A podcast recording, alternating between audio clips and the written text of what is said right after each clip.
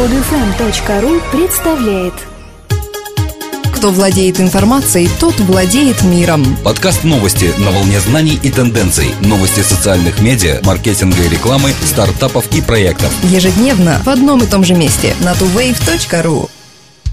Здравствуйте! Сегодня 30 мая 2012 года, и с вами в студии мы, Елена и Дмитрий. Дочерняя компания РЖД, федеральная пассажирская компания, осуществляет продажу железнодорожных билетов через интернет с мая 2007 года. Теперь она обещает, что к осени 2012 года на них появятся QR-коды. Двухмерные коды получили широкое распространение во всех отраслях. И то, что их берет на вооружение такая крупная компания, как ФПК, представляется вполне закономерным. В 2011 году через интернет было продано 11% от общего общего количества билетов, а это более 4 миллионов пассажиров. Ранее при приобретении интернет-билетов приходилось за час до отправления поезда проходить регистрацию. С помощью QR-кодов этого неудобства можно избежать. РЖД также надеется устранить проблему с онлайн-регистрацией пассажиров промежуточных станций, что позволит при посадке предъявлять проводнику только паспорт.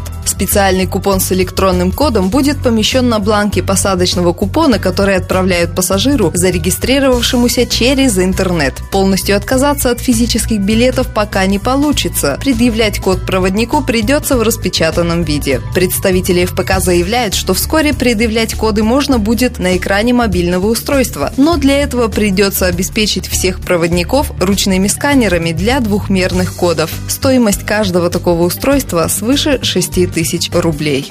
Через год после выпуска первого Chromebook компания Google представила две новые версии персональных компьютеров, изготовленных фирмой Samsung и работающих на ее операционной системе Chrome. Первое устройство – ноутбук Samsung Chromebook, представитель пятой серии ноутбуков этой компании. Ограниченный 16 гигабайтами жесткий диск устройства позволил обеспечить достаточно низкую цену – 449 долларов, за которые он продается в США. Google предоставил пользователям Chromebook возможность смотреть видео на 12-дюймовом дюймовом дисплее с разрешением 1280 на 800. Заявлено, что новая версия ноутбука работает до трех раз быстрее, чем его предшественник. Второе устройство, названное Chromebox, является нет-топом, то есть требует подключения монитора, мыши и клавиатуры, оснащен шестью USB-портами. Есть возможность подключения двух внешних 30-дюймовых дисплеев. Стоимость Chromebox составляет 330 долларов. Компания признает, что эти компьютеры не подходят для людей, желающих использовать традиционные программные пакеты, такие как Photoshop и Microsoft Office. Над устранением таких ограничений компания сейчас работает.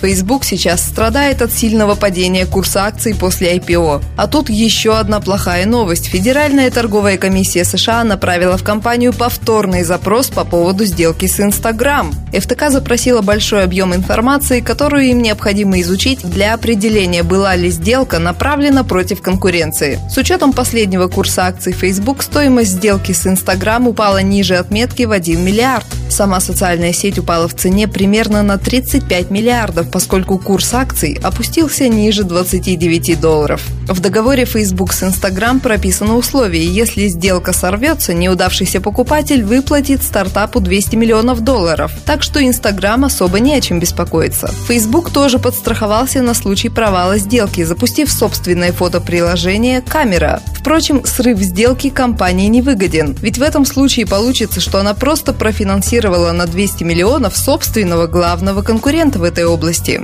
Новый сайт Bitly построен вокруг персональных страниц с сохраненными ссылками, которые можно комментировать, объединять в группы и посылать другим пользователям. Сохраняемые ссылки называются Bitmark по аналогии с Bookmark и добавляются в личное хранилище ссылок через новое расширение браузера Chrome или сайт Bitly. Главное преимущество перед другими сервисами вроде Instapaper или Evernote – максимальная простота при сохранении, когда захватывается только ссылка без контента. Другие действия, которые смогут совершать пользователи сервиса, сохранять для удобного чтения офлайн с помощью приложения iPhone, добавлять любую ссылку, опубликованную в Twitter, к своим закладкам, делать объединенный сетевой обзор всего, чем поделились в контактах через Facebook и Twitter, просматривать различную статистику, например, кто первый поделился конкретной ссылкой и насколько она стала популярной.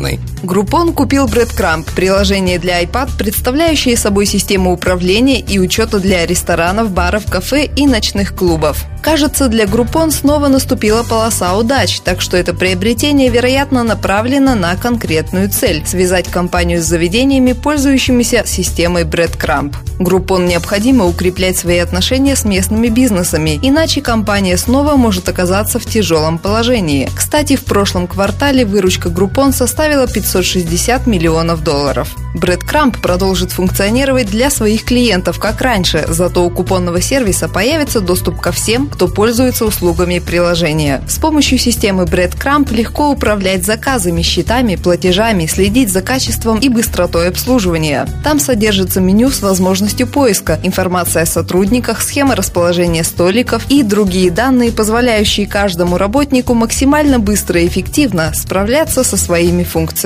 По данным компании Gartner, концу 2012 года объем мобильных платежей достигнет 171 миллиарда долларов. Это приблизительно на 60% выше прошлогоднего показателя. В более отдаленной перспективе к 2016 году число пользователей услугами систем мобильных платежей может составить 448 миллионов человек, а оборот 617 миллиардов долларов. Несмотря на усиление конкуренции между такими игроками, как Square, PayPal, Google, MasterCard и Intuit, у рынка электронных платежей остается некоторый потенциал для роста. И хотя основная доля в денежном эквиваленте будет приходиться на крупные компании, значительная часть прибыли достанется более мелким участникам рынка мобильных платежей, которым легче адаптироваться под конкретные региональные требования. Мобильные платежи не реализуют свой потенциал до тех пор, пока не изменится поведение самих потребителей, а участники рынка не найдут варианты сотрудничества. Друзья, мы выпустили приложение для Android. Скачать его можно по ссылке в подкасте, ввести в поиске Android маркета слово TuWave на английском или на нашем сайте tuwave.ru. Скачать другие выпуски этой программы и оставить комментарии вы можете на podfm.ru.